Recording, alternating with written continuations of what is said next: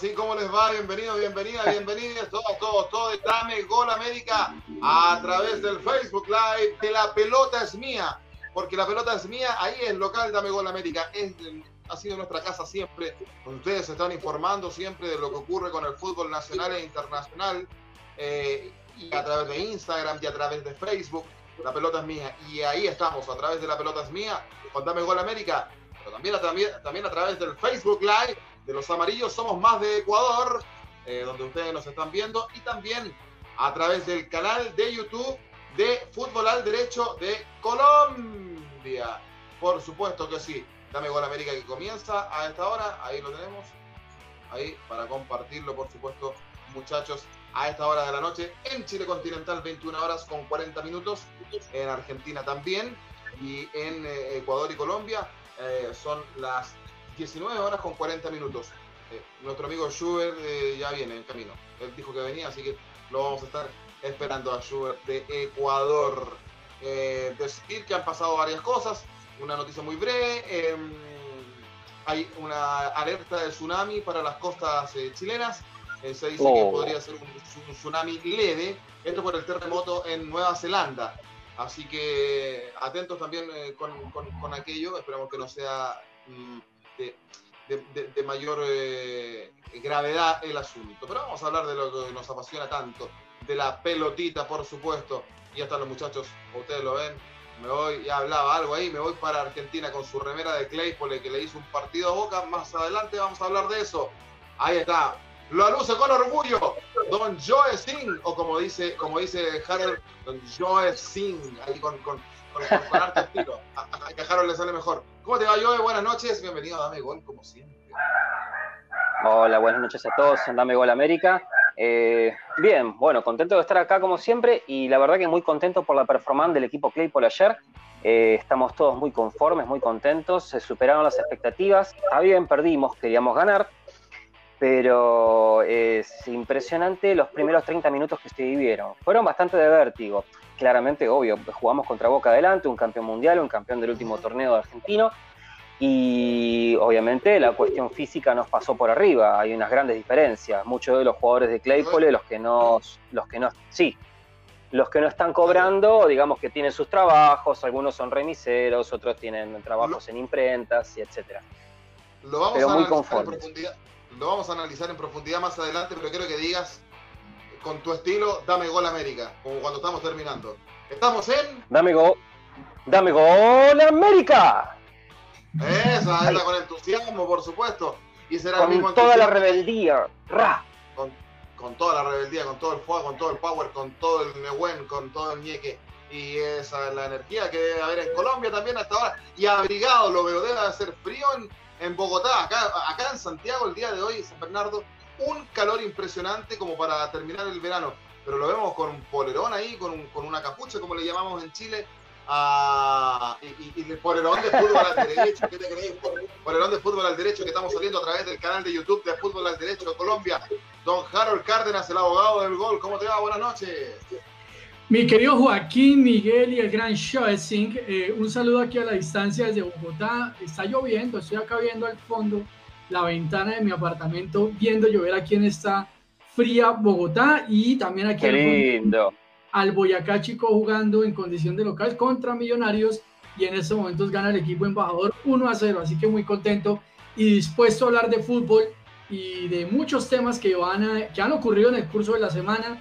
Muy variadito este Dame Gol. Hoy es América y un poquito europeo. Ya se irán dando cuenta por qué. Sí, ahí lo vamos a ir analizando. Está jugando, entonces va ganando Millonarios 1-0 al, Boyacá, al Boyacá Chico. Va ganando Millonarios 1-0 al Boyacá Chico. Afortunadamente estamos saliendo de esta mini crisis. Hace la mini crisis. ¿Quién hizo el gol? Ya te confirmo exactamente quién lo hizo. Perfecto. Al fin eh, Millonarios con, buenos resultados. Lo maté con la pregunta, pero bueno, cosas que pasan. ¿Y qué está pasando acá en Chile? Aparte del calor, ahí lo vemos a Miguel Relmuán. ¿Cómo te va? Cristian el Chicho Arango, Joaquín, perdón. Cristian el Chicho Arango. El Chicho Arango entonces hizo el gol de eh, Millonarios. ¿Cómo te va, Miguel? Buenas noches.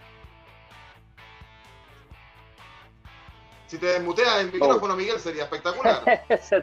no se te escucha. Perdón, perdón, perdón, perdón, perdón. ¿Cómo están, muchachos? Joaquín, Joe, Harold, Schubert, que están ingresando ahora. Un fuerte abrazo para todos, sí, eh, con varias novedades, con mercado de pase en Chile. Se están reforzando eh, los grandes, Colo Colo, la U, la Católica, la Unión Española, Coquimbo Unido, el, los Galácticos de la Primera B. Eh, están contratando muchos jugadores. así el que muchas novedades. ¿Ah? El Coquidormun. El Coquidormun, exactamente. Schubert. Y ahí lo vemos a Schubert, vamos con el abrazo para Ecuador, eh, que viene entrando eh, como una estrella. Él llega, él llega al final, es la estrella del programa. ¿ah? Don Schubert, ¿cómo le va? Buenas noches. ¿Qué tal chicos? ¿Cómo están? Buenas noches. Em, listos, listos ya para analizar lo que ha sucedido esta semana. Tenemos el tema de eliminatorias, que es lo que a mí más me llama la atención, ¿no? De cómo empezamos nuevamente de, de, querer llevar una final a Madrid, ahora queremos llevar un torneo de eliminatorias a Europa. La verdad que vimos tiempos muy complicados, muy difíciles, pero nada, para mí un, gusto enorme estar acá. Eh, también bastante indignado con el nivel que muestra Boca, la verdad es un, es un espejismo que se viene dando hace mucho tiempo y creo que Boca tiene la obligación moral de por lo menos alzar el nivel, no, no veo, a ver, en mis 22 años yo nunca había visto un partido tan desastroso de Boca. Soy totalmente sincero. Ayer lo decía justamente en, mis redes sociales. Eh, pero bueno, así es el fútbol. Y por parte de, la selección de Ecuador, hay algunos nombres también que ya se están dando. Creo que yo les decía la semana pasada el tema Antonio Valencia. Cada vez se vuelve más fuerte. También de Quito Díaz. Y, y mucho más acá con ustedes directamente desde Guayaquil, la perla del Pacífico, en Ecuador eh, mira, Guayaquil, la perla del Pacífico, ¿ah? muy bien, ahí en Ecuador, todo bien. Vamos a entrar en materia de inmediato, muchachos. Eh, les cuento, las eliminatorias en peligro. La, en Conmebol, eh, FIFA pide llevar las fechas a Europa. Se debe jugar con jugadores locales. Habría ventaja deportiva. Se debe suspender la fecha eliminatoria. ¿Qué, qué enredo es este? ¿Qué, qué, qué, qué, olla con fideos, con tallarines, con fettuccini es esto? ¿Qué cachipún de pulpo, como decimos en Chile? De, eh, encebollado, es un encebollado. Es un, es un encebollado, como dice eh, eh, Joe. Eh, voy, a partir, yo voy, a partir, voy a partir con Schubert, con el último que ingresó, porque algo introdujo. ¿Qué es esto, Schubert? A ver, danos tus impresiones.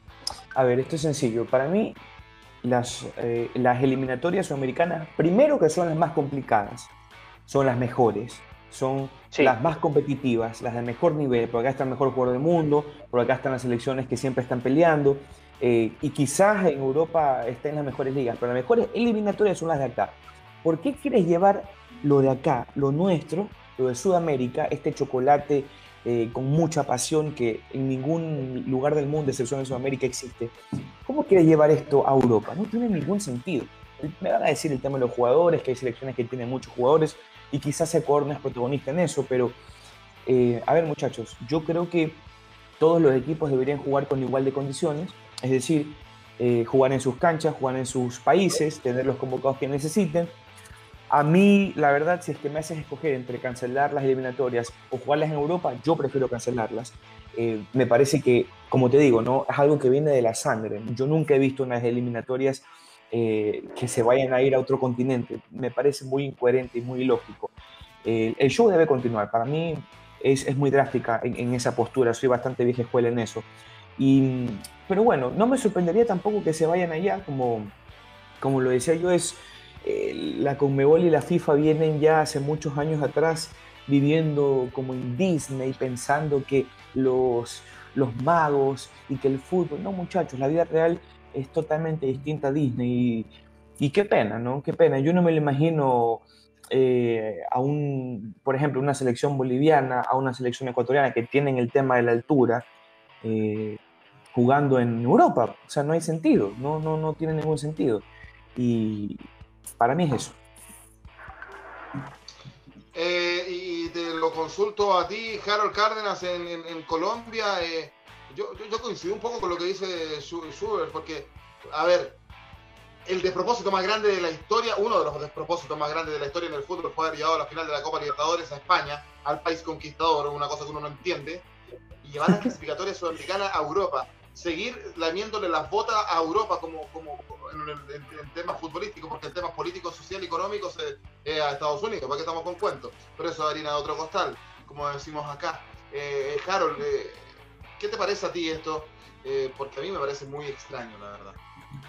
No, pero ni Canarina del otro costal, Joaquín, porque es que precisamente uno ve cómo la política exterior de otros países termina influyendo en absolutamente los, el resto del mundo que no tenemos un poderío económico y que no hacemos parte de esa élite.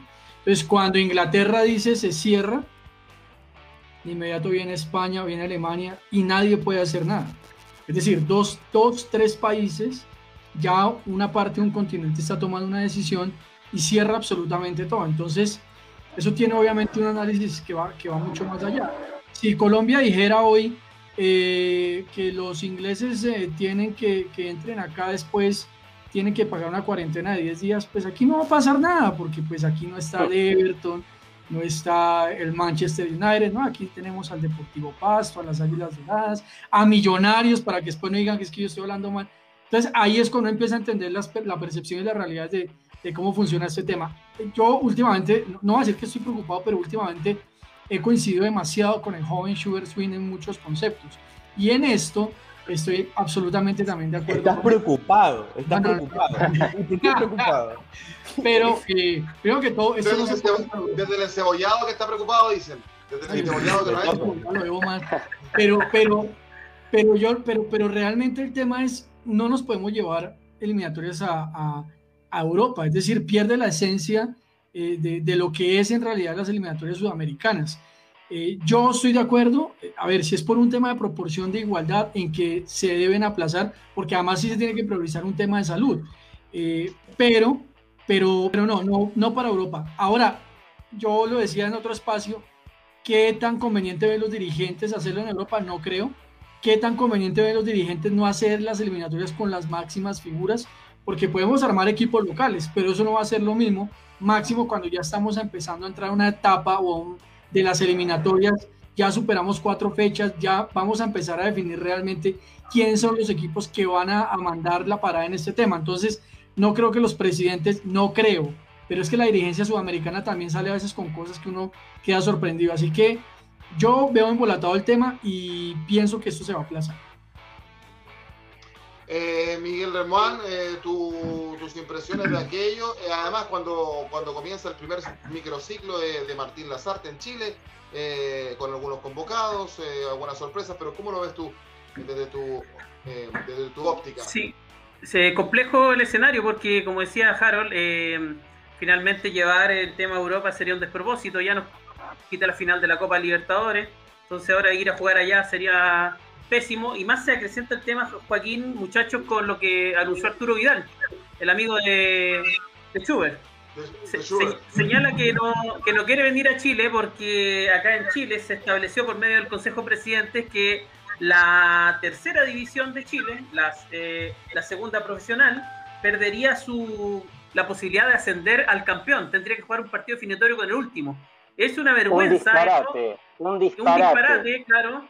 Y, bueno, eso más lo que está pasando con Europa, Inglaterra, Alemania no quieren que salga la gente allá. Ahora, lo curioso de esto es que como la FIFA, siendo y la Conmebol también, siendo entidades grandes, eh, no han eh, procedimentado este tema. O sea, allá hemos jugado eh, cuatro fechas y, y, se pudo jugar perfectamente y con el COVID andando, los jugadores no van a contagiar a la gente, hacen agarran sus residencias sanitarias, en burbujas sanitarias, hacen sus exámenes entonces, ¿qué cambió ahora? Eso es lo curioso, ¿qué cambia ahora? ¿O quieren facilitarle el negocio a los grandes de Europa, al Manchester City, al Barcelona, al Inter? O sea, eh, yo creo que deberían ser un poco más eh, francos y sinceros los de la los de Europa, los de la FIFA en este caso, y decir que no quieren jugar para no pasar los jugadores, nada más. Y, veo en penumbras ahí, ah, como, como, Sí, me apagaron, me apagaron la luz y no se dieron cuenta, pero voy a poner el... No, pero es un panorama que nos espera mucho. a ver, uh, Dios. Es como, eh, es como te caracteriza eh, un hombre espiritual, esotérico. Ah, sí. Eh, Joe ¿Cómo, ¿Cómo ves este tema tú? Eh, a mí me parece que, a ver, todas estas cosas raras que sacan, a mí me, siempre me llama la atención que caen en los momentos más curiosos. es decir, justo que pasa lo del Barça Gate, ahora empiezan con el tema de las eliminatorias. Como que me parece que hacen este, todas estas falsas banderas para que giremos la cabeza a otro lado y que empecemos a hacer polémica por otro. Yo igualmente eh, me parece un disparate ir a jugar a Europa, es algo que no se va a dar, no va, no va a poder pasar. Pero sí veo mucho más complicado, veo mucho más complicado que los clubes entreguen a sus jugadores. Puede que no pase con todos, pero va a pasar con algunos y con los más importantes, porque se están jugando este, etapas muy importantes en, las ligas de fútbol europeas. Están en tramos finales, están... Este, exacto. Yo no veo mal, yo siempre fui muy partidario de hacer este, selecciones del fútbol local. Yo creo que acá se podría sacar mucho, porque nosotros siempre vemos las mismas caras. Yo no sé si a Ecuador le puede partir tanto la cabeza, porque los jugadores, por ejemplo, está Damián Díaz, hay un par de jugadores más.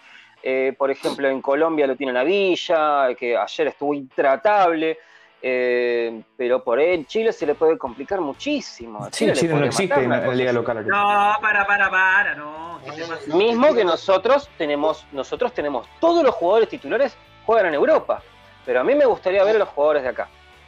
A ver, se armó una, una, discusión linda. Pues, Sugar Swing dice que Chile no existe en las ligas locales. ¿Por qué? Claro, ¿qué va a existir? El, el, el, el nivel de las ligas chilenas está muy bajo, muchachos. Ustedes lo saben, por, por favor. Pero armamos una selección, pues, Sugar. No, pues está bien, hermano. Pero, pero, es que más bien le afecta a ustedes eso. Porque su base, como buen equipo sudamericano, es en Europa.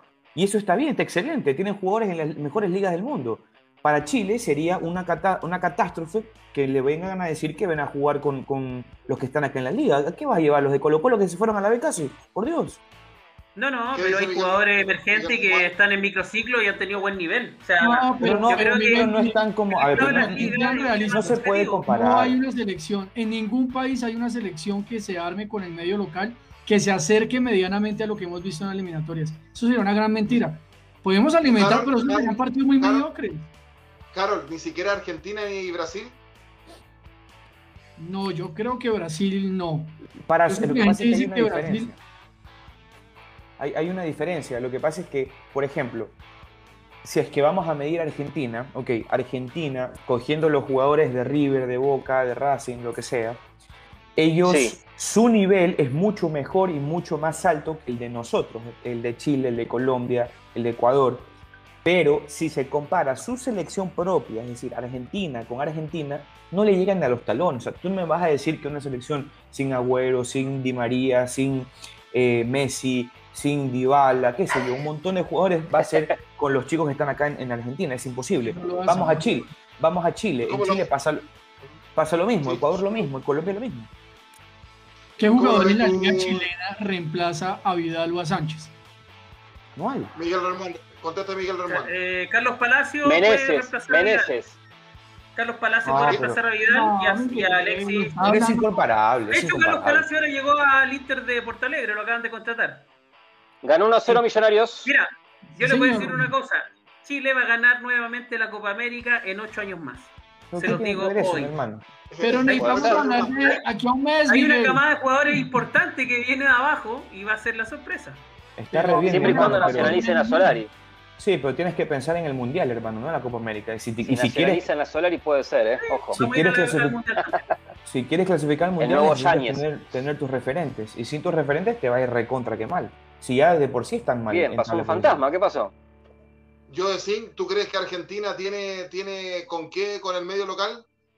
¿Tiene para competir? Eh, lo que, la característica que tenemos siempre como país es que tenemos para hacer tres selecciones, obviamente escalonada, por supuesto que la, más grande va a ser la de Europa, pero yo no estoy tan de acuerdo con Schubert, a mí me parece que tal vez Messi puede hacer la diferencia, siendo que no es tan de mi agrado, pero Dybala eh, está muy frío últimamente, Agüero está en sus últimos momentos y vive lesionándose, y Di María, bueno, eh, Di María ya básicamente es un meme andante, es un jugador de 30 minutos, no mucho más, eh, en el medio local más que mal lo tenemos Armani, tenemos cosas para armar, tenemos jugadores que pasaron por la selección antes que se pueden volver a convocar y hay un montón de jugadores ¿no? que se pueden probar.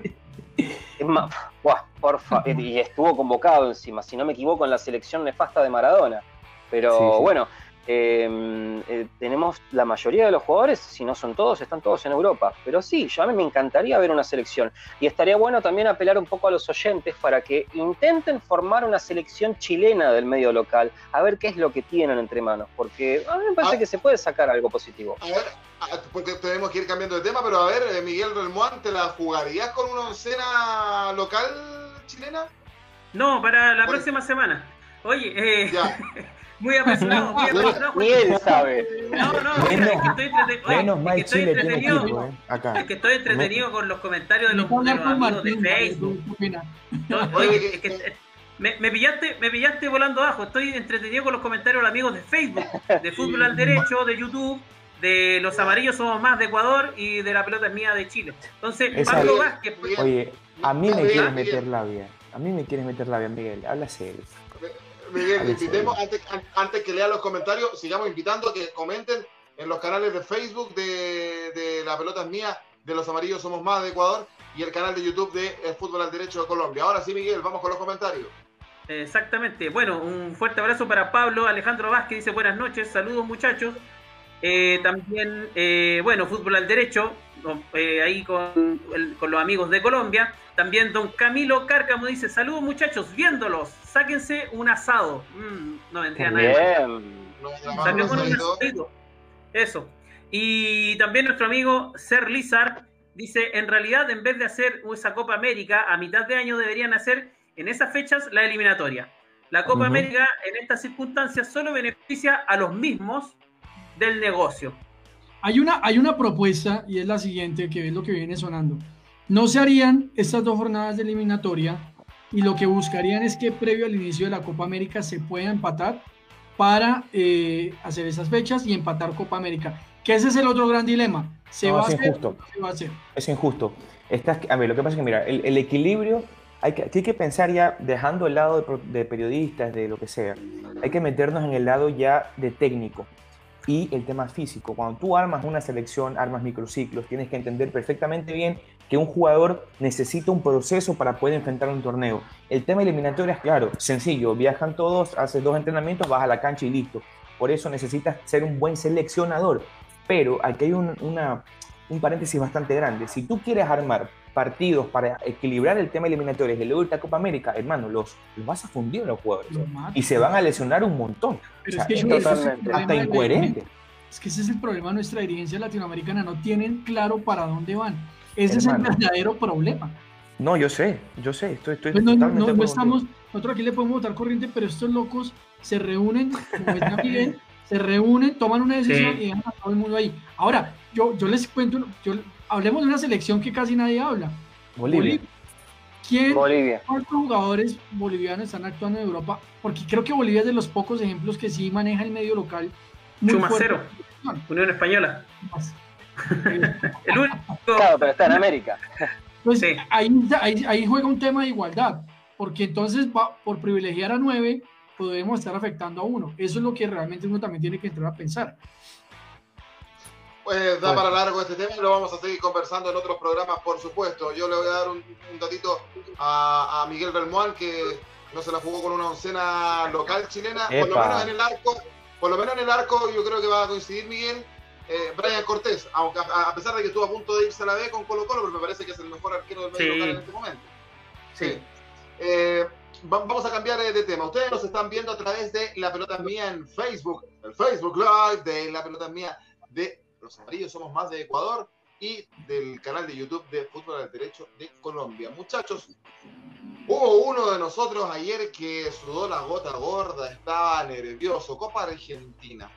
Y, y lo veníamos diciendo, lamentablemente yo personalmente no pude ver el partido, estaba en otros menesteres eh, comunicacionales y ustedes lo vieron, eh, este humilde y modesto Claypole, eh, el club que uno ya le tiene cariño porque es el club de Joe Singh, ahí está la camiseta, ahí está la remera, hizo sudar a Boca Juniors que ganó apenas nomás al Claypole, voy a partir contigo Joe, Eh, ¿qué, qué, sensación te dejó?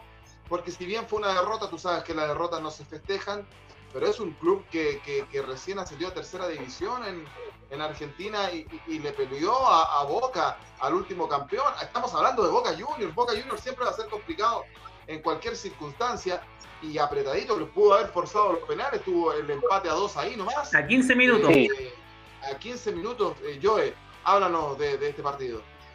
nada, estamos todos muy entusiasmados. La ciudad de Claypole está bastante convulsionada. Ayer pusieron un video wall grande en uno de los barrios este, bastante conocidos y se vio todo ahí, todo muy humilde, muy interesante, muy pintoresco. Y se festejaron mucho los goles.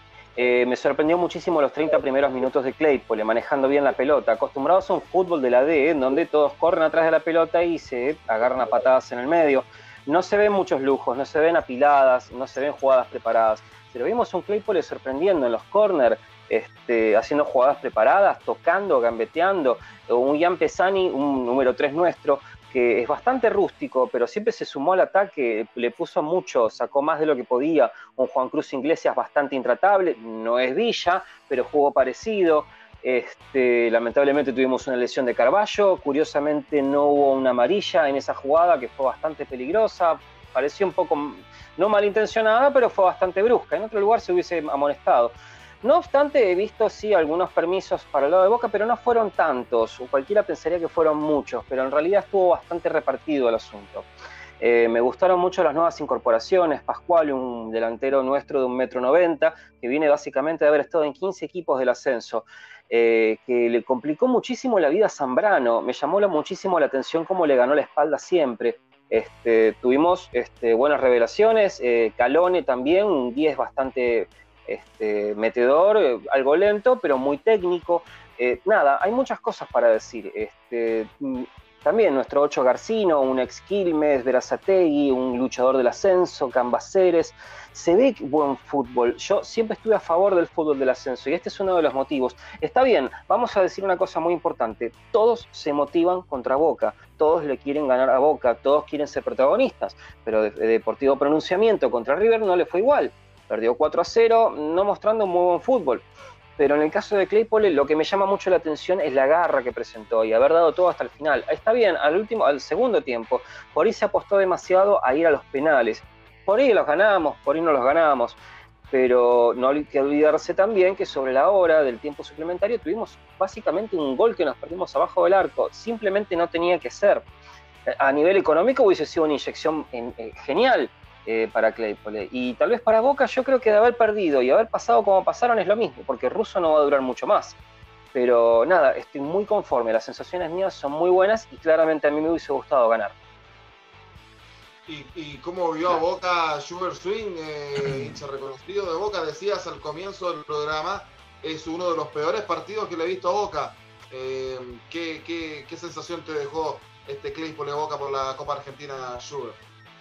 A ver, primero hay que entender y hay que separar varias cosas.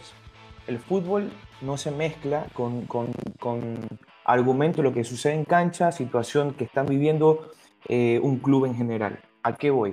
Número uno, el hecho que un titular haya comenzado, por ejemplo, cuando lanzamos el tema, Boca casi se queda fuera. El casi en el fútbol no existe, es o ganas o pierdes. Boca ganó, ganó asquerosamente, pero ganó. ¿Ya? Asquerosamente, pero ganó. Primero, esa es la obligación moral que tenían ellos. Hermano, así sea que el gol haya entrado con, con mano, con pompis, con nariz, el gol tenía que haber entrado. Porque históricamente para Boca, ese partido ayer era imperdible, en el 100% de las posibilidades. ¿Ya?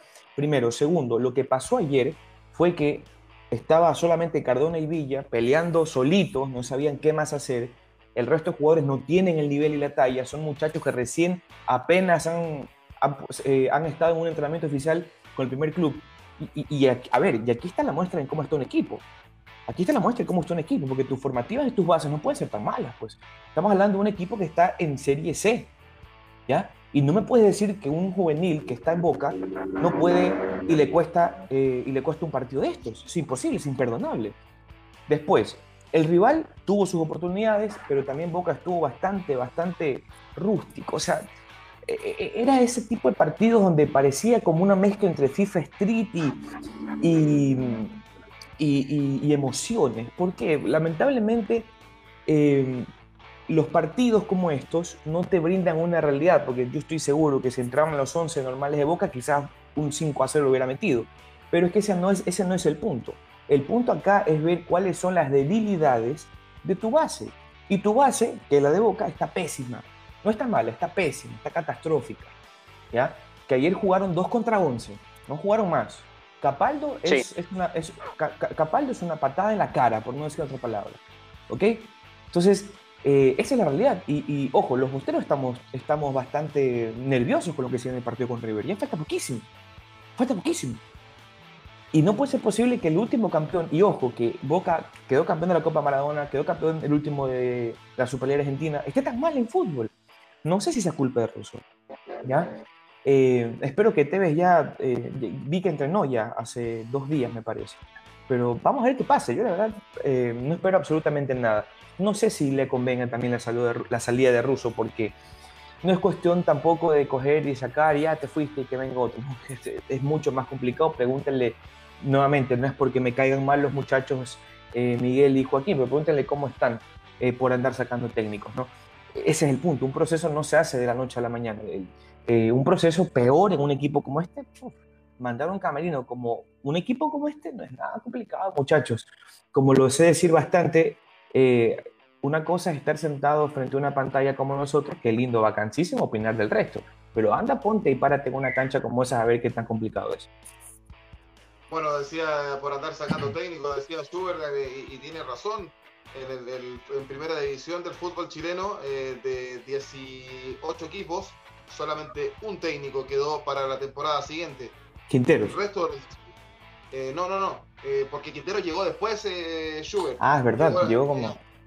claro, estoy hablando de, los técnicos que comenzaron el campeonato 2020. Y que terminaron. Y que ah. terminaron. Solamente quedó uno, Gustavo Huerta en Cobresal. Eh, y, eso, es, una, es algo que, está, viene pasando en el fútbol chileno hace bastante rato. Sí, bueno, pero la Católica, la Católica, ¿cuántas veces cambió de entrenador por lo menos los últimos cinco años? Hizo buenas campañas también.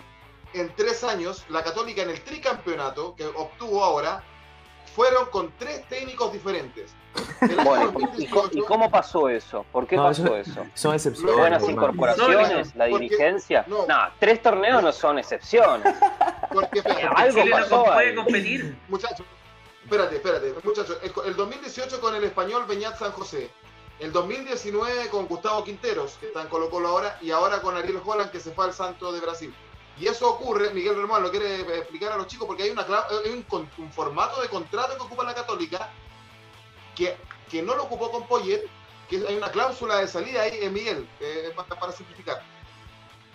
Eh, sí, hay una cláusula de salida, pero eh, convengamos, Joaquín, que en los tres campeonatos los tres técnicos se han removido y, esa cláusula permite que eso suceda. Entonces, final, de hecho, ahora el técnico Holland fue al Santos de Brasil y hizo valer la cláusula. Entonces, eh, aquí el problema no es que los entrenadores se quieran ir rápido, el problema es cómo contratan los, los, dirigentes, lo que dice Harold. Eh, la dirigencia en Chile ya realmente está dejando mucho que desear, cada decisión es mala. Lo de Católica es lo más rescatable que hay hoy día, pero también no pueden sostener un técnico, o sea, ¿qué continuidad le vas a dar? Decir que esa cláusula de salida hasta Holland, los contratos para técnicos de la Católica tenían una cláusula muy baja que les permitía traer técnicos de renombre y llegan a fin de año y ellos hacían uso de esa cláusula y se iban. Por eso se fue San José, por eso se fue Quintero, por eso se fue Holland. Pero ahora que contrataron a Gustavo Poyet, el uruguayo ex técnico del Sunderland de Inglaterra, eh, él, porque los contratos de los tres técnicos que recién el nombre eran de dos años.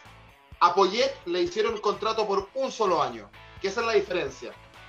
O sea, su contrato dura solamente un año. Para ir terminando el caso de Boca Claypole, Claypole Boca, tu breve impresión, Harold Cárdenas. Yo creo que Boca Juniors eh, debía haber sentado un golpe de autoridad el día de ayer y no lo hizo. Indistinto de que salga con su equipo reserva, lo que dice Chuber es cierto también. El equipo reserva de Boca Juniors tiene que ser tres veces superior a Claypool. Y lo que ayer se vio es que hubo un equipo en la cancha llamado eh, yo me voy a sacar de lado, es Claypole o Claypole, como se debe decir, no sé. Eh, y, Claypole, Claypole. Ok, entonces Claypole eh, evidenció mm, que se estaba jugando, yo creo que el partido de su vida, evidentemente, y, claro, hay una diferencia absoluta. Entonces, el problema es que el equipo grande, en este caso Boca Juniors, no entendió también la magnitud del tema y se vio a gatas. Eh, los colombianos creo que fueron un punto aparte en el partido. Eh, Cardona y sobre todo Villa hizo un partidazo. Intratable. Un estuvo en el partido todo el tiempo, pero no puede ser que uno esté viendo a Boca Juniors, a un campeón de América, a un equipo grande en el continente, pasando esas afugias. La jugada del último minuto creo que develó lo que fue todo el partido. Eh, dos, tres jugadores a lo sumo llevando un equipo a cuestas, mientras que al frente habían 11 personas muy bien coordinadas. Lástima el segundo gol de Boca en el sentido de que creo que hay una, hay una pequeña complicidad del arquero que no alcanza a atajar bien ese balón, no sé si no estaba bien ubicado, pero realmente uno se sentía viendo un partido más de la, de, de, la Liga Profesional de Argentina, de dos equipos de tú a tú en la primera, no estaba viendo uno al, al, equipo de primera división frente al equipo de tercera. Y creo que es preocupante. Además, Boca Juniors eh, en el torneo, en el rentado nacional argentino, viene presentando una, una, baja en su juego constante, permanente. No se encuentra ese equipo. Yo eh, aquí voy a hablar como hincha, adoro a Miguel Ángel Russo por todo lo que hizo en Millonarios, pero eh, el, el, juego que hoy día está presentando Boca Juniors deja mucho que desear. Y además el jugador del partido fue Juan Cruz Iglesias, un, el jugador de Clay, por el que dicho sea de paso estuvo entrenando en la Masía hace unos años como una especie de plan de entrenamiento junto con otro jugador más de Claypole que jugó en el día de ayer. Así que eso es también un dato a destacar bastante interesante. Ah, interesante. Sí, sí, sí. Entrenó con Urquiza, el jugador Urquiza, un lateral derecho. Muchachos, vamos a cambiar de tema. Estás, viendo, le decía yo, Dame Gol América. Perdón, si bien digo, Dame Gol América a través de la pelota es mía. el Facebook está enamorado. La pelota es mía. No, no me llamo Schubert. ¿Qué es eso? ¿Se come? ¿Se come? No sé, yo tampoco. ¿Se come? No sé, pregúntale. Yo, yo, tú sabes, tú sabes. Y tú tienes, tú tienes experiencia, o tú o yo, o yo así, no sé. No, yo no, yo estoy, ya, ya ¿Eh, estoy tranquilo, déjenme tranquilo. Solito se enreda. Totalmente, se mete la pata hasta el codo sale jugando en el área chica, casi pierde, sale por el lateral. Y trata de salir jugando con pelota dominada. Eh, claro. No, pero, pero algo tú de eso de, de, esa. Eh, y yo, yo me imagino que yo también. Yo antes creía en eso, después me di cuenta de que no, que en realidad es como una enfermedad, pero eh, también peligrosa, es muy peligroso eso, ojo, no, no hay que dejarse, ojo, los sucubos son muy complicados, ¿eh? son como seres que te succionan el alma, que te sacan el corazón por el... ¿te ¿Entendés? Es, es, complicado, ¿no? No, no, es un tema muy, muy trambólico.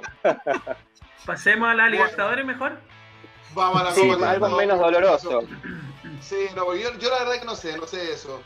Eh, eh, mucho, además mucho vestido de novia dentro del bolso, no, no dentro de la cartera como se oh, salí de ahí, maravilla, salí de ahí, maravilla. Sí, sí, no, ya. Vamos a la Copa Libertadores. Nos decía que estamos, nos está viendo a través del Facebook Live de eh, La Pelota es Mía, de Los Amarillos Somos Más de Ecuador y el canal de YouTube de Fútbol al Derecho, Fútbol al Derecho de Colombia. Eh, muchachos, Copa Libertadores, terminó la primera fase, eh, donde aquí los tengo los resultados el Nápoles de Ecuador, el Nápoles de Ecuador ganó 3 a 0. 3 a 0 al Liverpool de Uruguay. Clasifica a fase 2 eh, la, Católica de Ecuador. Con técnico colombiano. con técnico colombiano, mira. El Caracas de Venezuela le ganó 2 a 0 al César Vallejo de Perú. Y tengo otro resultado acá. Eh, Guaraní. El Guaraní, Guaraní empató con Royal Party. Guaraní empató 1 a 1 con Royal Party de Bolivia, pero había ganado en la ida Guaraní 4 a 1, así que pasa Guaraní. Pasó Guaraní, pasó la U Católica y pasó eh, el Caracas. Joaquín, y acá tengo los cruces de la segunda ronda, donde ya están Guaraní y, y los otros equipos. Mira, esto, comienza, esto comienza con el Santos, eh, que juega con el Deportivo Lara, ya el martes a las 19.15 el Wander de Uruguay con Bolívar, Unión Española con Independiente del Valle, bueno, gran cruce. partido. Eh, también a, eh, Aya, Ayacucho, Ayacucho, Ayacucho, Fútbol Club del Perú, claro, está esperando rival. La U Católica de la, la Chato Leí, como dice Schubert, eh, juega con Libertad del Paraguay. El Caracas con el Junior de Barranquilla, también buen partido. La Universidad de Chile con San Lorenzo de Almagro. Partidazo. Buen partido. Y Guaraní con Atlético Nacional de Colombia. Atlético Nacional gana. Debiese ganar eh, Atlético Nacional. ¿Cuál es el, rival que está, El Ayacucho, ¿qué rival está, esperando a todo esto, muchachos? Podríamos eh, averiguarlo, porque ahí quedó, un tanto eh, colgado, como decimos acá.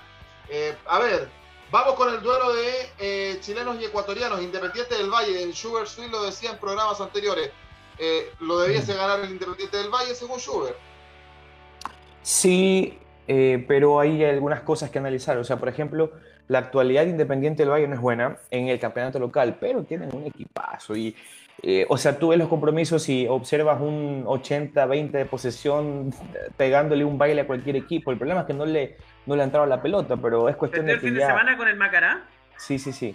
Eh, pero es cuestión de que ya se abre el arco. Ustedes saben que cuando un equipo se le cierra el arco es un poquito complicado, pero de que lo baila el equipo chileno, se los recontra que aseguro. Ah, podría dar apuesta. ¿Tú crees, crees que será así? Miguel Relmuán? No se puede rapar dos veces, Chuber. No, pues, no se puede rapar dos veces. Acá, acá, los chicos de Dame Gol América no cumplen apuestas. Yo, a mí me gusta hacer con gente que cumple apuestas. Ah. Miguel, Miguel Relmuán, ¿crees que será tan así que el Independiente del Valle le va a dar un baile a la Unión Española? Que ojo, no, yo creo, que yo, yo creo que. no ha ganado. Sí, está, armando buen equipo. Está armando buen equipo. De hecho, hoy día se confirmó que llega el Mago Valdivia Jorge Valdivia está resultando muy bien. No, se va a la Unión Española. No, no se va a Coquimbo. Ah, llega a la Unión Española. Así que está armando equipazo.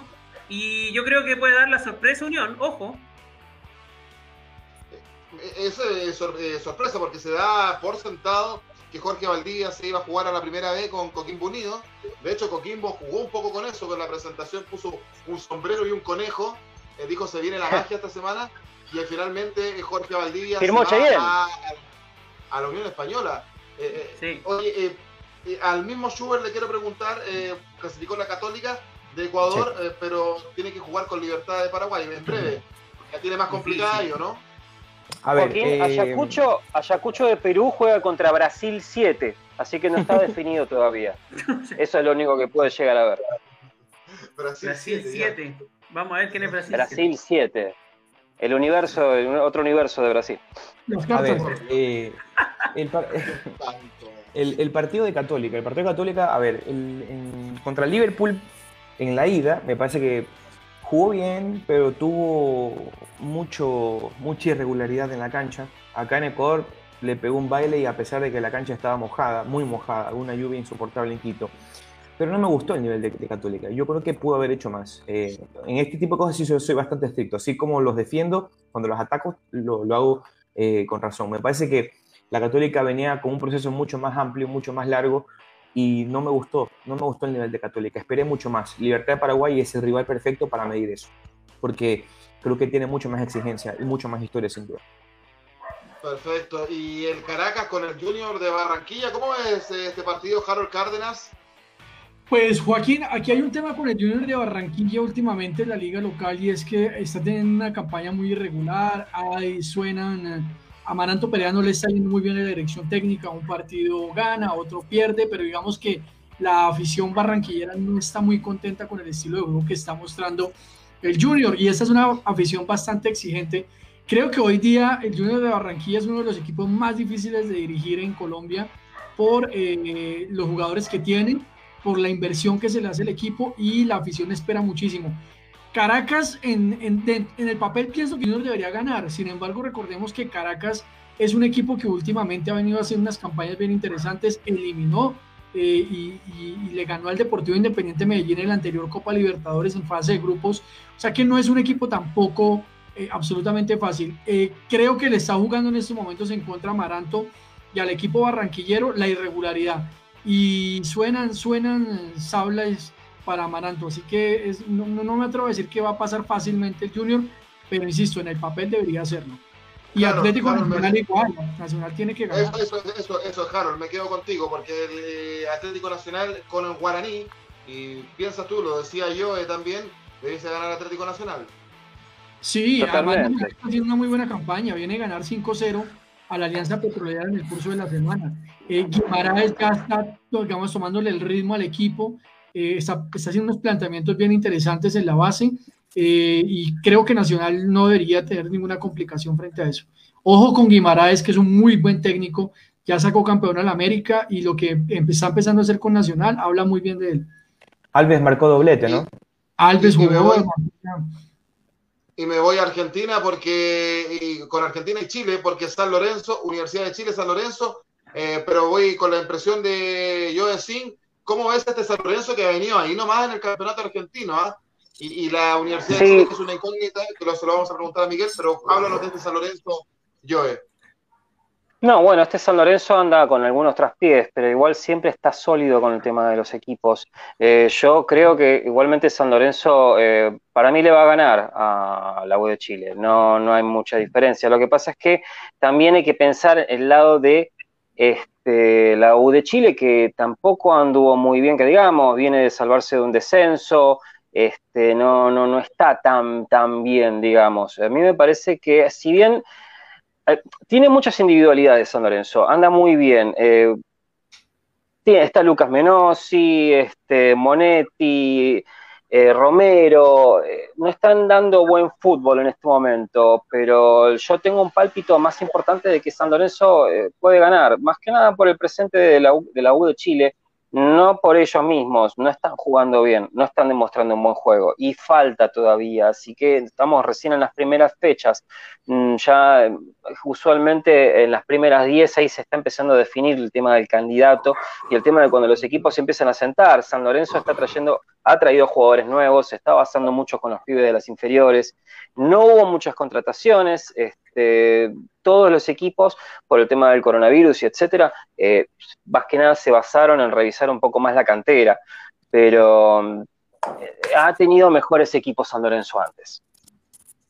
Eh, la, Universidad de Chile, Miguel Relmuán, ha tenido problemas. El técnico Dudamel no está conforme con el técnico, con el, equipo que le están trayendo. Dijo en conferencia de prensa el viernes pasado, y fue una conferencia de prensa incendiaria. Eh, a ver quién está tomando decisiones ahí. Parece que el polaco Golver con el Superman Vargas eh, no le están dando su aprobación. Y ahí eh, se veían aguas quietas, se salvaron del descenso, clasificaron a, Copa Libertadores como Chile 3 cuando pudo haber sido la Unión Española, que también a la postre termina clasificando, pero, pero Chile 4 tiene problemas la U y, y, Dudamel. Vamos a ver cuánto, cuánto respaldo le siguen dando, porque que él no está conforme en el, en el equipo. Tiene varios problemas la U, Miguel. Sí, tiene varios problemas la U, eh, igual se está reforzando relativamente bien, pero dice Dudamel en conferencia de que no, no le están tomando la opinión de algunos jugadores, lo mismo que manifestó en Gustavo Quintero. Es lo que hablamos la semana pasada, hasta qué punto los, los entrenadores definen qué jugadores traen y hasta qué punto los, los dirigentes traen sus jugadores. Eh, la caja es importante, pero también el entrenador tiene que decir algo. Y ahí viene el gerente técnico, y ahí viene otros cargos que están en intermedio, que tienen que también dar su opinión técnica. Pero bueno, con esto también aparentemente se quebró la confianza con Dudamel, le están buscando reemplazante, ya están hablando, sondeando algunos técnicos. Si la U no pasa la fase de eliminación directa con San Lorenzo, Dudamel se iría de la Universidad de Chile. Eh, ha tenido algunos, algunas contrataciones buenas, como el, caso de Andía, seleccionado nacional, lateral, eh, también el caso de Díaz, y están en conversaciones con Jen Bus, que se lo quieren arrebatar a Colo Colo, un muy buen lateral de Coquimbo, de, perdón, de Curicó Unido. De que Jen Bus habría aceptado la oferta de Colo Colo, y es más, quería optar por el autodespido para irse a Colo Colo. Eh, Son malas prácticas esas. También es ¿Ah? otro desaguisado de los dirigentes, malas prácticas a forzar a un jugador que se autodespida para llegar a otro club. Eh, espantoso, ¿qué querés que diga? Eh, eh, para mí uno de los mejores refuerzos que trae la U es, el día de Cobresal Cañete, que fue formado en Boca, estuvo en Católica, de hecho. ¿ah? Fue banca de, de Riquelme. Sí, sí, Fue banca de Riquelme. Sí, sí, tal cual. Y, la, verdad, es un tremendo jugador. Y la verdad es que al Dudamel no lo pidió y no utiliza ese tipo de jugador en, en, en, sus equipos. No lo quiere. ¿Para, qué lo llevan entonces? Esa, esa es la pregunta. Y están desperdiciando un tremendo, tremendo jugador. Bienvenido al fútbol sudamericano, mi hermano. exactamente. Yo pensé que Cañete ya había, había bajado su rendimiento, no sabía que todavía estaba en buen nivel. No, fue uno de los mejores asistidores del torneo. El mejor, porque más asistió, de hecho, Miguel. así lo dicen las estadísticas, eh, jugando por el Cobresal. Eh, y a Dudamel no le gusta. Eh, sobre gusto no hay nada escrito, muchachos. está entrando esta Copa Libertadores y estamos atentos a aquello. Siguiendo con el programa, ustedes nos están viendo a través del Facebook y ya está bailando, Schubert ya está bailando, ¿ah? Esos bailes que empieza a hacer ahí, no, está bien. jueves chiquito, muchachos, jueves chiquito. Jueves chiquito.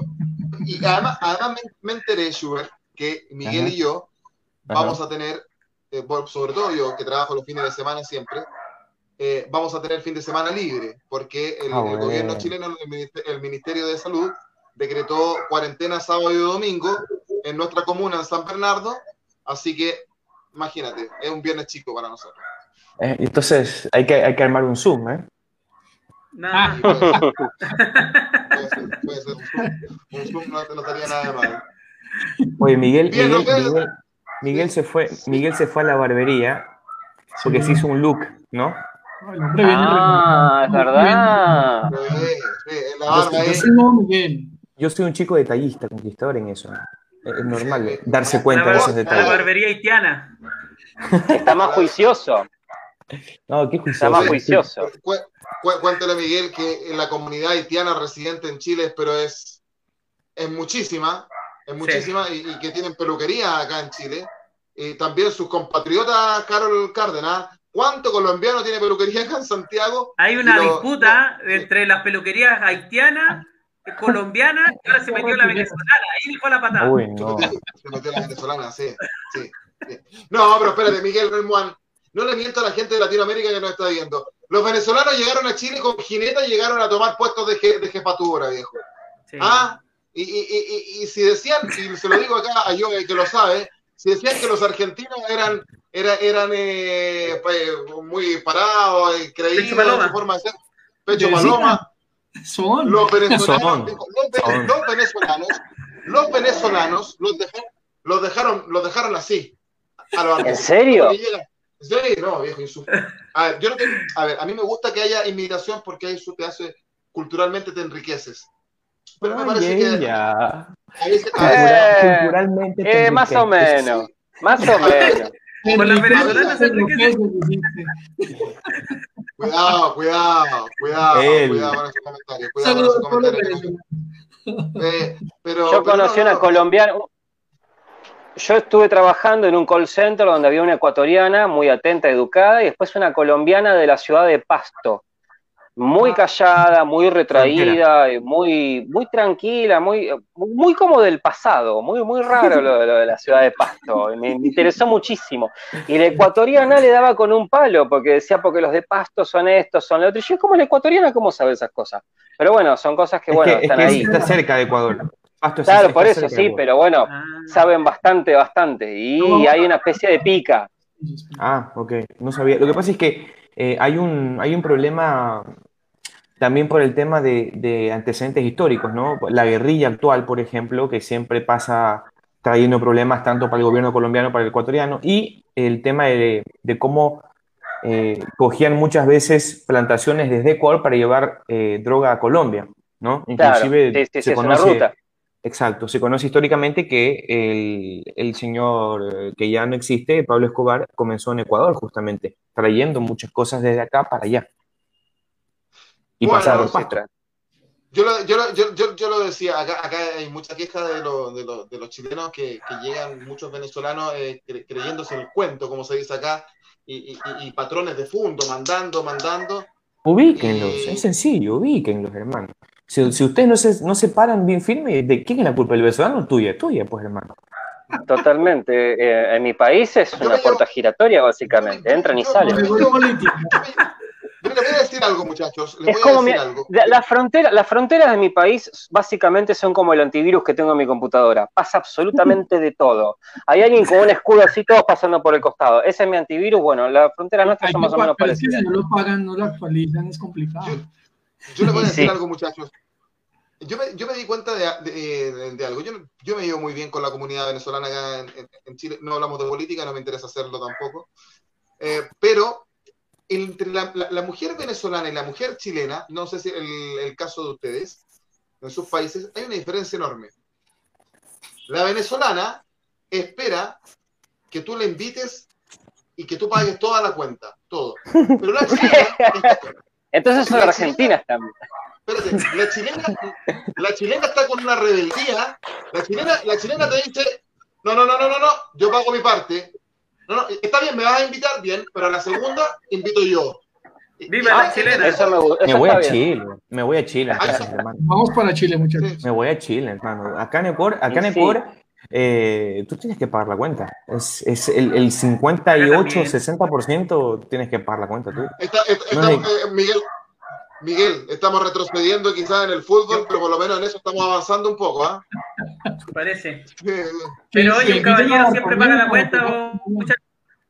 No, pero Miguel Relmuán es... No, Miguel Relmuán viene de la escuela, de la vieja escuela. Yo soy de la nueva escuela. Eh, si la chica quiere. Ahí somos diferentes, yo, yo pago. Yo por necesidad no. soy de la nueva escuela. No, hay criterio de igualdad.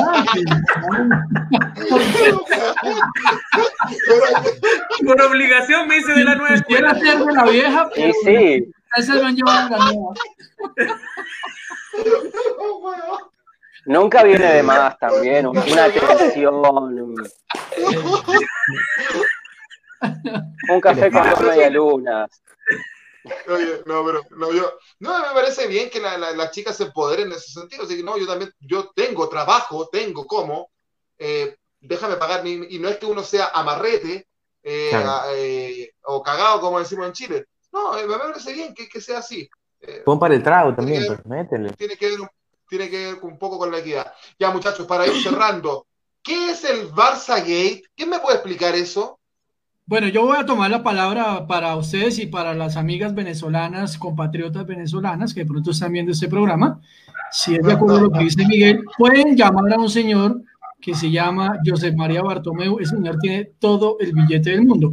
Pero el señor tiene todo el billete del mundo porque, imagínense muchachos, que el señor eh, era el presidente hasta el pasado mes de octubre, el presidente del Fútbol Club Barcelona, un reconocido equipo a nivel mundial equipo español con su gran figura Lionel Messi a la cabeza, pero que se ha visto envuelto en una serie de escándalos en lo que han denominado el Barça Gate. Básicamente lo que hizo Bartomeu fue contratar a través de, obviamente, el club a una empresa llamada i3 Ventures que eh, se encargaba, entre comillas, de llevar a cabo todo un tema de manejo de redes sociales que impactara de manera positiva la imagen de la junta directiva del Barcelona. Ese era el objetivo del contrato. Ojo, el contrato es legal, no es que haya sido por debajo de la mesa. Lo que fue por debajo de la mesa es lo que real o para lo que realmente se usó el contrato con esta empresa de redes sociales. Y lo que evidenció una investigación que iniciaron los mozos de escuadra, que ojo, no son los mozos que uno se imagina acá en Colombia, sino que así se llama la policía, la policía en, eh, en Cataluña. Esta investigación lo que evidenció fue que y Tres Ventures tenía a su vez otra serie de empresas y empezaron a generar estados de opinión en redes sociales. Esa es literalmente la descripción. Estados de opinión que estaban direccionados a hablar mal de aquellos que hablaran mal de la junta directiva del Barcelona. Entonces empezaron a través de las redes sociales, memes y toda esta difusión a atacar a jugadores como Lionel Messi, Gerard Piqué, Xavi Hernández, Puyol, Pep Guardiola y esto conllevó a que se generara, pues obviamente, una serie de inconvenientes en el club, pero además con un agravante. El contrato no alcanzó a llegar, pero estuvo muy cerca del millón de dólares. Y lo que se hizo es que se hicieron los pagos de ese millón de dólares a través de diferentes secciones del club para, entre comillas, no evidenciar presuntos delitos fiscales. Entonces, hay dos temas muy fuertes. Primero, el uso del contrato para desprestigiar a los demás. Y en segundo lugar, la presunta comisión de delitos fiscales por gastos que no estaban autorizados al interior del club. Muy delicada la situación de Bartomeu. A Bartomeu le iban a sacar en noviembre del año pasado, el primero y 2 de noviembre, se había citado una junta, a una asamblea extraordinaria para sacarlo. Pero él lo que hace es que renuncia unos días antes, pues para evitar la deshonra de ese tema. Ojo que Barcelona eh, o, o el Fútbol Club Barcelona, para no equivocarnos y confundirnos con los hermanos ecuatorianos, viene precedido de unas dirigencias desastrosas quien, quien estuvo antes de Bartomeu fue el señor Rosell, que a su vez tuvo que renunciar por un escándalo también de delitos fiscales cuando se llevó a cabo la contratación de Neymar Jr. y una serie de dineros que no aparecieron ahí. O sea que estos equipos maravillosos en lo futbolístico dejan mucho que desear en lo gerencial. Y si eso pasa con el Barcelona, muchachos, imagínense qué pasa con el resto de equipos en el mundo. Saluden a Messi que se va, ¿eh? Ahí tiene el pie perfecto Messi para irse a la Premier League a demostrar de lo que está verdaderamente hecho, ¿eh? Yo todavía lo estoy mirando. Yo, yo, ¿Tú crees que Messi se va a ir? Que, que, como dicen ustedes los argentinos, que, que quilombo esto del, del Barça, yo, ¿eh? Messi se quiere ir del Barça hace dos años, ni él se aguanta. Eh, ya hace un año no se fue porque lo tuvieron básicamente amenazado. No se olviden que también tuvo un problema con el fisco bastante importante y estuvo imputado él y el padre, aunque el padre es el que básicamente maneja las cosas de Messi. Si hubiese sido por él, se hubiese ido a jugar con Agüero hace rato. El tema es que eh, ya está, está en edad para seguir dando fútbol, aunque a mí me gustaría verlo eh, en el ascenso inglés, como le pasó a Alan Simmons en el año 84, cuando un tal, cuando un tal Maradona lo reemplazó en el Barcelona. Sabía que Simonsen, el dinamarqués, iba a quedar suplente y dijo, ¿saben qué? Quiero ir a un fútbol menos estresante. Y se fue al Charlton Athletic de la segunda división inglesa. Yo lo quiero ver a Messi en la segunda división en el Sheffield Wednesday. Lo dije. Recordemos que yo es un especialista de, las, divisiones menores de los, del fútbol ascenso en, inglés. En Inglaterra, digo, algo alguna vez hablamos con él, con, con, eh, Miguel Relmuán, eh, lo vamos a dejar para otros Dame Gol América. Eh, Así es. A Schubert, a Schubert, antes de terminar con Schubert, lo veía bailando ahí mientras hablaba Harold, quitándole toda la seriedad a un tema que es serio. ¿Por qué estaba bailando tanto? ¿Qué, qué impresión tienes tú acerca de esto, Schubert? Eh, yo creo que el Barcelona de España lamentablemente ha caído en manos de corrupción y eso no es de ahorita, ya todos lo, veíamos viendo. Por eso fue justamente que eh, dejé de ser un seguidor del Barcelona de España, porque me di cuenta que es uno de los clubes que es ayudado por todo el mundo. Es ayudado por parte de la FIFA, es ayudado por, por la Liga Española, los directivos no hacen bien las cosas y lamentablemente el pobre de Messi está como, es que está Messi y por eso es el Barça, ¿no? Y me da pena esa situación. A mí no me gustan los clubes así. A mí me gusta eh, seguir un club que, que, yo lo siga porque, por su historia, por las cosas positivas, no por un jugador de fútbol. Y no lo digo porque Messi sea malo, por si acaso, pero a mí Messi es el mejor jugador del mundo. Pero parto de eso, ¿no? De ahí, yo creo que el, tema de este presidente que ya no está, del expresidente, para ser específico entonces, con, buenos, con, buen, con buen título, lamentablemente el Barcelona de España cayó en esas manos y lo único que se merecen los socios y los dueños, etcétera, es que se diga qué es lo que pasó y que se ponga con punto y coma quiénes son los responsables y que paguen sentencia. Él creo que ya lo metieron preso, ¿no? Ya está detenido, me parece, para investigación. Estuvo detenido, el lunes Schubert y el tema fue que pagó fianza y digamos ahorita tiene una detención preventiva, pero es que el escarnio público es brutal. Ahora, no, pero es que igual, o sea... y aquí queda una pregunta, yo creo que también para todo el mundo, mire, ese tema, ese cuentico de que el fútbol es un tema sin ánimo de lucro, que el Barcelona es una composición de, mire, ese cuento, olvídense, bájense de la nube. El fútbol tiene dueños y estos dueños juegan con una cosa y es la pasión de nosotros como hinchas. Mientras exista eso, va a ser imposible. O sea, nos podremos rasgar las vestiduras, pero si usted es hincha del Barcelona, seguirá viendo el Barcelona. El problema es que no entendemos que hay que hacer es cambios desde las dirigencias. Sí, tal cual. Está, estamos muy, muy mediocres a nivel mundial, ¿eh? no, no acá en Sudamérica, netamente. La verdad que tenemos unas dirigencias bastante catastróficas. De ahí eh, creo que cuando tienes, por ejemplo, vamos a la Juve. La Juve, no sé si ustedes conocían este tema, chicos, pero el, el dueño, ¿verdad? El, el, dueño de la Juventus es el dueño de Jeep, de la marca Jeep, de carros. ¿Ya? Entonces, ahí uno va entendiendo los intereses que hay, ¿verdad? Y uno, si va a hacer ese ejercicio con todos los clubes de, todo el mundo, uy, es como para eh, frotarse las manos, tomar roncito y ponerte a analizar un montón de cosas.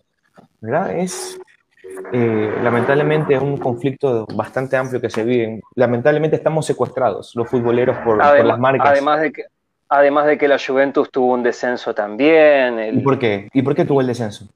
Es que ahí es donde volvemos al tema. ¿Mm? Y por las apuestas, estuvo por, el tema de las apuestas. Y, no es un equipo que necesitara eso. Es un equipo grande, no necesitan caer en ese tipo de cosas. Pero es que es cada vez más la exigencia de esos clubes. Es decir, si, Barcelona hoy día, si no, es, si no gana algo, es imposible la presión que tienen. Eh, es una cosa loquísima lo que está manejando el fútbol, pero, pero definitivamente el tema es esta dirigencia y creo que lo que dice Chuer es cierto.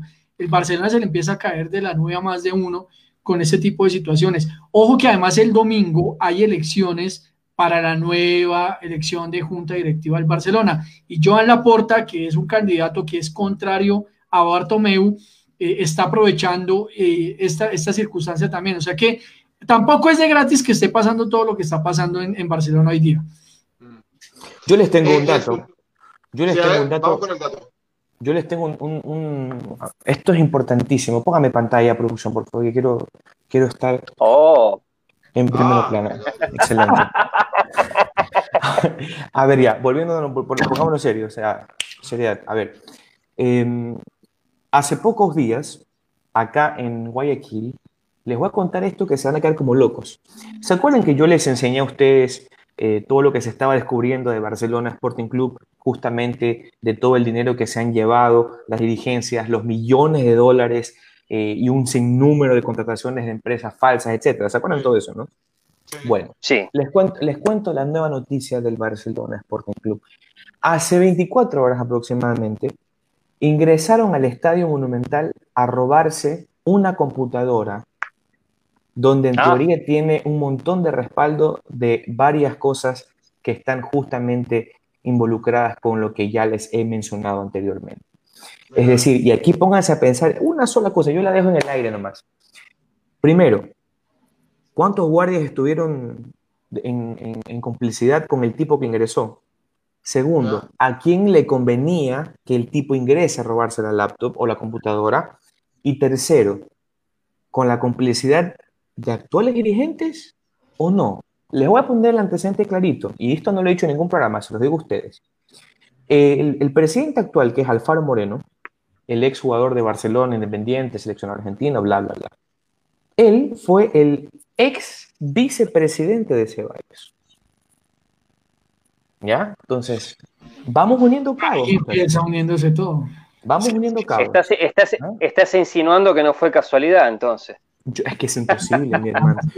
Seamos serios, es imposible que. Y ojo, Además, precisamente ellos sabían por qué debían ir. Ah, por favor, por favor. Y, viene de la mano con lo, que estamos, lo que estamos hablando. Imagínate toda la porquería que tuvo que haber estado en una computadora para que esa computadora se la hayan robado, hermano. Solamente para que te lo, te lo imagines. Y nunca más será encontrada. Eh, esto, esto es un tema que da para largo. Eh, Miguel Ramón, no sé si quieres dar tu impresión antes de terminar con, este tema, eh, que es bien engorroso, la verdad. y, curiosamente, Barcelona es el equipo que más ha ganado, uno de los equipos que más ha ganado últimamente. siento, yo tengo la sensación, Miguel, que, Messi está como, es como, como que el Barcelona es un islote, es una isla y, está, y Messi está solo adentro, como un, como un un huérfano, por así decirlo, dentro de esta isla. Miguel. Sí, sí, y lo, y, lo, y, lo, y lo que hicieron aburrir a Messi, parece que lo lograron porque se querían ahorrar los 700 millones de euros, que era la cláusula de rescisión del contrato. Y se va a terminar yendo a la larga. Eh, sí. Eh, Lionel Messi. Y nosotros también eh, llegamos al final de este programa, nos hemos pasado un poco, pero la verdad que eran varios temas que había que tocar y eh, lo estamos haciendo, eh, lo hicimos acá en Dame Gol América a través del Facebook Live de La Pelota es Mía, de Los Amarillos Somos Más de Ecuador y de Fútbol al Derecho eh, de Colombia, en canal de YouTube de Fútbol al Derecho de Colombia. Don Sugar Swing, que tengo un excelente fin de semana. Muchísimas gracias, muchísimas gracias. primera vez que me despiden sin ninguna encamada, sin ninguna, ninguna píldora, bomba, etc. para mí un placer, un placer conversar con ustedes. Y, nada, este fin de semana hay campeonato local, hay un partidazo entre Barcelona y Guayaquil City. Eh, ah, los, dos punteros, los dos punteros de, de acá de Ecuador son Barcelona y Emelec. Dime. ¿Es, clásico ese el Barcelona con el Guayaquil City o no? Tú dices eso acá y te pegan un puñete, pero en, en, todas las partes del cuerpo. No. Me olvidaba, me olvidé, me olvidé, me olvidé, me olvidé. Me olvidé. ¿Pero por qué la canción? Este es tu momento. Pero ¿por qué la canción? Yo no entiendo. Yo, yo propongo algo. Antes de terminar, propongo lo siguiente: que, hay que yo le ponga la cancioncita y, que Schubert haga ese baile que siempre hace a la cuenta de tres. Uno. No, dos, estás loco. Tres. No, estás Dale, loco. yo. estás loco. Ya, ya, ya. Ah, dame, dame más, dame más. No, pues, ¿qué más? Son periodistas. Ponemos muchachos, pausa no por los derechos. Sí, no. Sí, sí, porque en cualquier momento Nos van a, nos van a hackear el sistema. Me hace reír, me hace Don- reír por lo menos. Don, don Joel Singh, eh, que tenga un excelente fin de semana y va a estar atento también a lo que está ocurriendo con el fútbol argentino, que ya comenzó. Bien, bien, así va a ser. Bueno, gracias por tenerme acá de vuelta. Un saludo a América, un saludo a todos. Gracias Schubert, gracias Joaco, gracias Miguel, gracias Harold, gracias a todos. Y bueno, por más triunfos de Claypole. Por más triunfo de Claypole. Eh, Harold Cárdenas, un abrazo enorme gigante a, a Colombia. Mire cómo se ríe Catalina Rodríguez ahí con, con el baile de Schubert. Eh, Mire que. La gran, la gran Catalina, que es aquí colombiana, hincha de Millonarios. Muy felices porque ganó Millito. Ah, mirá. Santa Fe le está ganando en este instante a Tolima. Final, eh, Supercopa Argentina, estoy viendo acá River, le está ganando 1 a 0 a Racing con gol de Santos Borré y a toda la gente de fútbol al derecho.